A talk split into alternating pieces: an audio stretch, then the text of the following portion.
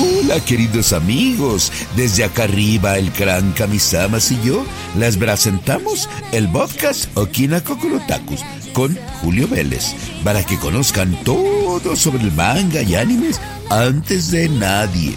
Antes que en ninguna otra parte van a saberlo aquí, así que no se lo pierdan. Acá las esperamos.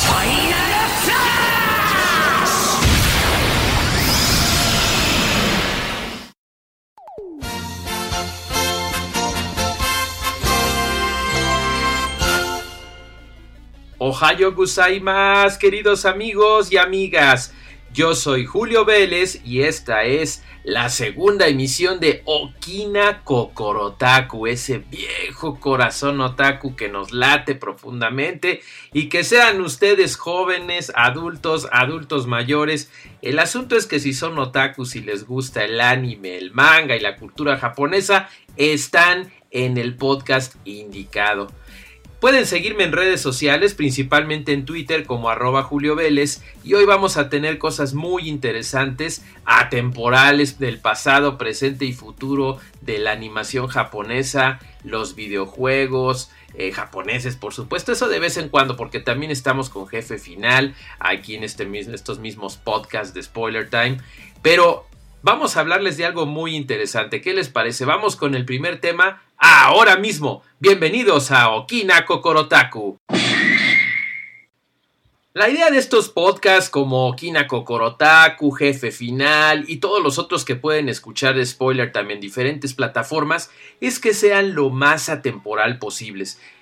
No obstante, pues yo quiero pensar que en unos 25 años va a seguir habiendo eh, las películas de Ghibli en Netflix, así que pues vamos a decirles que llegó la segunda oleada. Para cuando ustedes estén escuchando esto, quizás ya esté la última, ¿verdad? Pero lo que les queremos decir es que probablemente ya esté la segunda oleada de películas de los estudios Ghibli en la plataforma Netflix no solo para América Latina, esto va a estar disponible o ha estado disponible para Netflix Latinoamérica, África, Medio Oriente, Europa y Asia Pacífico, con un total de 20 doblajes diferentes y 28 doblajes diferentes. ¿Por qué? Porque en Canadá, Estados Unidos y Japón hay acuerdos con HBO Max para que ellos tengan todas las películas de los estudios Ghibli.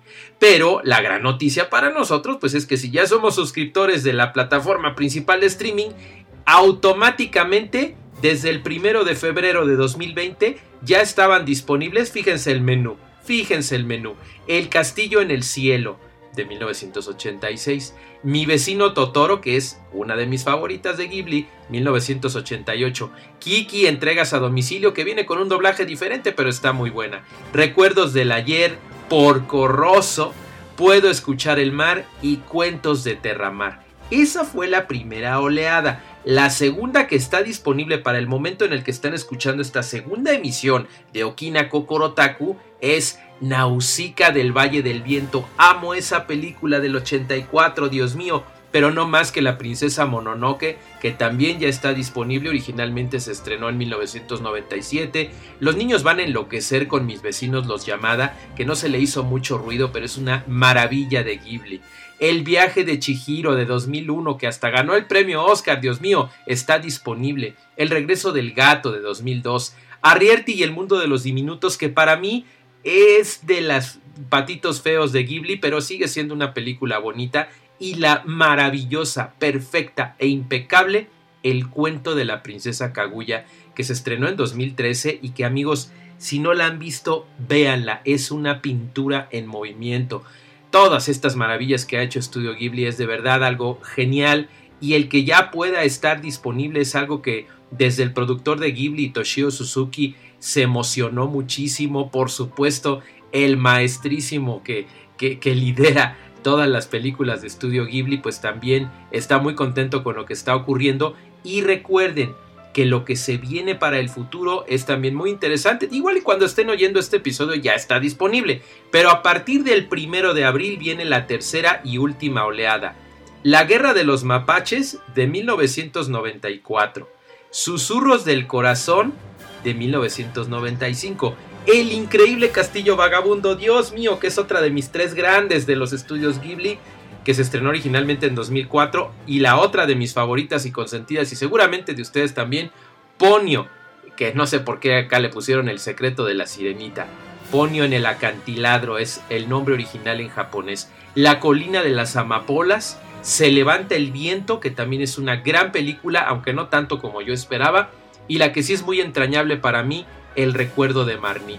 De veras que esto que va a pasar y esto que está sucediendo con el anime es, es grandioso que le estén dando esa inversión, porque imagínense todo lo que implica traer estas maravillas, que tengamos un anime de altísima calidad, que la obra de Hayao Miyazaki y otros tantos grandes, Isao Takahata, Toshio Suzuki, Yasuki Tokuma, y todos ellos estén todo este trabajo tan grandioso del anime. Me da mucho gusto y es un gran contraste con la iniciativa de Netflix de llamar anime a lo que no lo es, como Castlevania, como Seis Manos. Espero yo que ya estén agarrando la onda y esto es una muestra muy grande. Todas estas películas de los estudios Ghibli ya van a estar disponibles en Netflix. Más de la mitad de las anunciadas ya está. Así es que no se lo pierdan. De verdad, una sola de estas películas vale oro. Estoy muy emocionado y ustedes también lo deberían de estar. Pero ya vámonos con lo siguiente.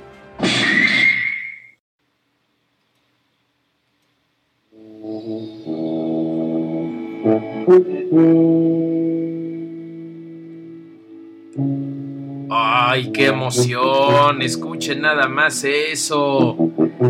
Qué bonita manera de hablar de un gran clásico que arrebató a toda una generación acá en México y en América Latina. Heidi, aquella entrañable serie de los años 70, porque se estrenó originalmente en 1974, aunque a nuestro continente llegó tiempo después, ¿verdad? Más o menos como por el 81, 82. Eh, Carlos Amador Producciones, Cristina Camargo como la voz de Heidi. Bueno, fue una maravilla porque en su momento este anime arrebató a chicos y a grandes. Aunque estaba considerado como un shoyo, pues terminó siendo un kodomo, o sea, para toda la familia, para niños, para grandes, pero principalmente los niños de aquel entonces, yo me cuento entre ellos, estábamos fascinados con estos 52 episodios que se transmitieron no solo en Televisa en México, sino en diferentes regiones de América Latina. El doblaje impecable, la banda sonora se vendía como pan caliente los LPs, yo tengo todavía por ahí el mío guardando polvo, pero era una maravilla ese disco LP rojo, precioso, con todas las canciones bellamente interpretadas. Pero saben que amigos, estoy contento hoy de platicarles y de darles la gran noticia de que los 52 episodios de la serie Heidi, aquella niña pequeña que fue abandonada allá con su abuelito en los Alpes y después se la volvieron a llevar, ya está disponible ahora mismo mientras estoy hablando con ustedes en Amazon Prime Video. Allí pueden adquirir ustedes, bueno, adquirir, ver cuando ustedes quieran y las veces que quieran cada uno de estos 52 episodios que duran más o menos como 24 eh, minutos cada uno. La niña de los Alpes y su encanto les conquistarán el corazón. Si nunca lo han visto, tienen que hacerlo. Y si ya lo vieron, véanlo con sus hijos, con sus nietos, con sus sobrinos. Véanlo, vale bastante la pena. Yo se las recomiendo muchísimo y de verdad que es algo que va a quedar grabado en el corazón. Si quieren tener más información sobre el doblaje, por ejemplo, que también además de Cristina Camargo estuvo Diana Santos, Keta Labat, Arturo Mercado, Francisco Colmenero como la voz del abuelito, échenle un ojito a Spoiler Time, pónganle ahí en, buscar en el search, pónganle Heidi y hay un artículo de mi autoría ahí en spoilertime.com donde les habla más sobre estos episodios y la liga para que la vean de una vez en Prime Video.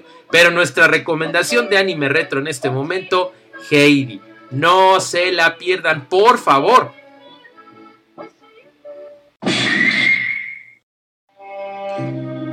Ay, pues lamentablemente dentro de Okina Kokorotaku también a veces nos toca dar noticias tristes, noticias que nos duelen en el cocoro, en el corazón, como es el caso de pues esta desagradable noticia, amigos. Eh, el pasado 29 de febrero del año 2020, en la Ciudad de México, en la colonia Portales, lamentablemente el entrañable y talentoso actor Luis Alfonso Mendoza y su esposita eh, Lourdes Adame fallecieron eh, junto con su cuñado de él, víctimas de una balacera. Una persona los asesinó tras tener un pleito por asuntos personales que no nos conciernen, era la vida personal de ellos. Pero lo que no es personal y trasciende a toda América Latina, a México, Chile, Venezuela, todos los lugares donde han estado enviando pues el lamento y la tristeza por esta pérdida, pues es el hecho criminal que cegó la vida de estas personas, ¿verdad? Eh, lo recordamos principalmente a nuestro querido Luis Alfonso Mendoza, quien tuve la fortuna de conocer en diferentes entrevistas con actores de doblaje que me precio de tener este, pues este privilegio de platicar con varios de estos actores. Eh, él dio la voz a Son Gohan adulto, entre muchos otros personajes, el Conde Pátula, Sheldon Cooper, Box Bunny, eh, diferentes personajes. es que tengo que acordarme de todos estos personajes tan entrañables que él interpretó, eh, porque de verdad es algo muy triste. Joy de Friends, Leonardo de las Tortugas Ninjas, Carton, el, el primo de Will en El Príncipe del Rap. Una enorme cantidad amigos que lamentablemente, y le damos honra en este bonito recuerdo de Luis Alfonso Mendoza, que para ese entonces contaba con 55 años de edad y durante más de 40 años nos entregó interpretaciones tan entrañables. También fungió como locutor, tuvo un programa llamado El Hormiguero en TV Azteca, eh, también en Tecaché tuvo ahí su presencia como locutor. Tenía una escuela de doblaje que de hecho fue fuera de esta escuela en la Portales donde ocurrió estos terribles hechos, Art Spot, que la fundó en 1995, ayudando a una gran cantidad de jóvenes y entusiastas de todas las edades a desarrollarse en el arte del doblaje. Actualmente le sobrevive su hija de ambos, la actriz de doblaje también, Nayeli Mendoza Adame, quien se encuentra muy triste y le enviamos un abrazo si nos da el privilegio de escuchar Okina Kokorotaku, donde hacemos este humilde homenaje a Luis Alfonso Mendoza con esta música de aquel episodio de Trunks, ¿se acuerdan? De Trunks y Gohan en el futuro alterno donde lamentablemente muere este gran personaje y nos tocó que en nuestra tierra real nos tocara. Hasta pronto, querido Luis Alfonso Mendoza.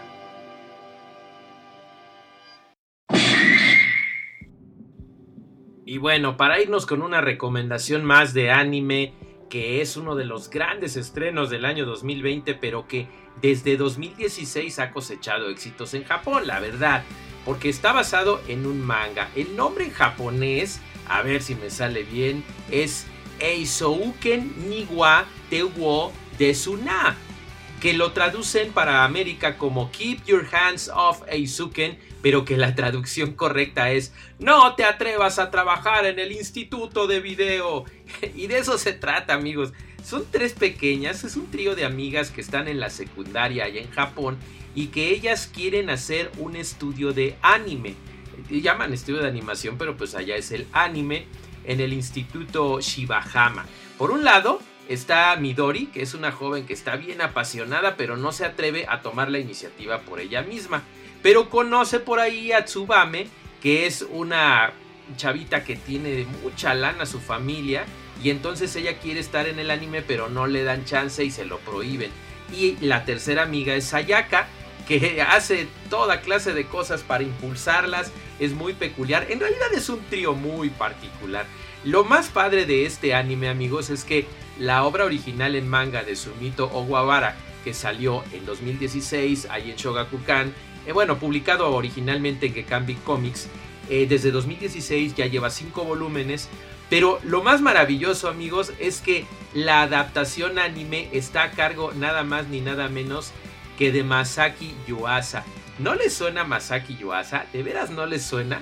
Es el creador, bueno, es el artífice, el director, el genio del anime detrás de Devilman Crybaby, de Lou Over the Wall, de aquel que dirigió, ¿se acuerdan que hubo un episodio de Adventure Time dirigido por un famoso cineasta del anime? Pues es él, es Masayaki Yuasa y hace cosas maravillosas este hombre que nos vuelan la mente, tiene una técnica visual y narrativa que es simplemente deliciosa. Ya nos hizo llorar con Ride Your Wave, que estuvo de hecho estrenada con las amigas de Konichiwa en México y en Latinoamérica. Así es que imagínense lo que hace con esta serie. Yo se la recomiendo muchísimo. Actualmente la van a encontrar, como les dije, con el nombre de Keep Your Hands Off Eisouken en Crunchyroll. Son 12 episodios únicamente para cuando me estén escuchando, seguramente ya estarán los 12 que es la primera temporada. Pero está tan padre y me estoy divirtiendo tanto y tanta gente está tan contenta que yo estoy seguro que va a haber mucho más de este trío tan peculiar póngale mucha atención al estilo de animación, al estilo narrativo. Lo único que como que no me gusta de repente es que se malviajan demasiado con su gran imaginación que tienen, pero hagan de cuenta que es de repente como los pequeños mopeds, así como que se imaginaban ellas sus ondas, y, y de una manera muy divertida. Pero ¿saben qué es lo mejor de esta serie? Que aprendes cosas de cómo se hace el anime. Quizás nunca sepas cómo hacerlo. Disculpen ahí el sonidito de, del WhatsApp, caray, debí de haberlo apagado y me distrajo un momento, pero eh, van a aprender cosas, tal vez no van a hacerse grandes animadores, ni se van a ir a vivir a Japón, tal vez eso no suceda, pero se van a divertir mucho, van a aprender mucho de este hermoso arte del anime y sobre todo van a apoyar una animación que seguramente, fírmenlo, va a ser una de las mejores del año, señores. Keep Your Hands Off Eizouken es nuestra gran recomendación anime contemporáneo la pueden ver en Crunchyroll ahora mismo y lo van a disfrutar muchísimo. Yo no sé si vaya a haber por ahí una versión con doblaje, pero sería muy interesante ver qué actrices le dan una interpretación al español y qué tanto se pueden tropicalizar las expresiones, porque es una serie muy japonesa, muy padre, que los otakus van a estar, bueno, nadando de la felicidad en su elemento. Se las recomiendo muchísimo. Última vez que les digo el título, Keep Your Hands Off Eizouken. Amigos y amigas otakus de todas las edades, de todos los gustos, esto fue el segundo episodio de Okina Kokorotaku, su podcast de anime, de manga, atemporal y de toda la cultura japonesa que ustedes y a mí por supuesto nos encanta. Yo soy Julio Vélez, síganme por favor en Twitter, arroba Julio Vélez, está bien fácil, donde les tengo noticias y muchas cosas relacionadas con este maravilloso mundo otaku. También por supuesto en el otro podcast, Jefe Final, también de Spoiler Time, donde les hablo de todo el mundo de los videojuegos. Amigos, es un gusto saludarlos, cuídense mucho por favor, vean buen anime, vean buen manga, digan no a la piratería, de veras que ya son tiempos en donde tenemos maravillosas cosas para apoyar nuestra pasión por la cultura japonesa. Dile no a esas cosas. Hay muchas opciones que te van a encantar. Ahí nos estaremos viendo en alguna expo, en alguna transmisión. Por lo pronto, esto fue Okina Kokorotaku. Sayonara y hasta la próxima. Entonces, ¿qué es Abandijas? Esto fue Okina Kokorotaku. Ahora están enterados sobre lo mejor y lo más nuevo del anime y el. No olviden suscribirse y escuchar el siguiente programa, ¿oyeron? Porque si no lo escuchan, voy a destruirlos con un sapo.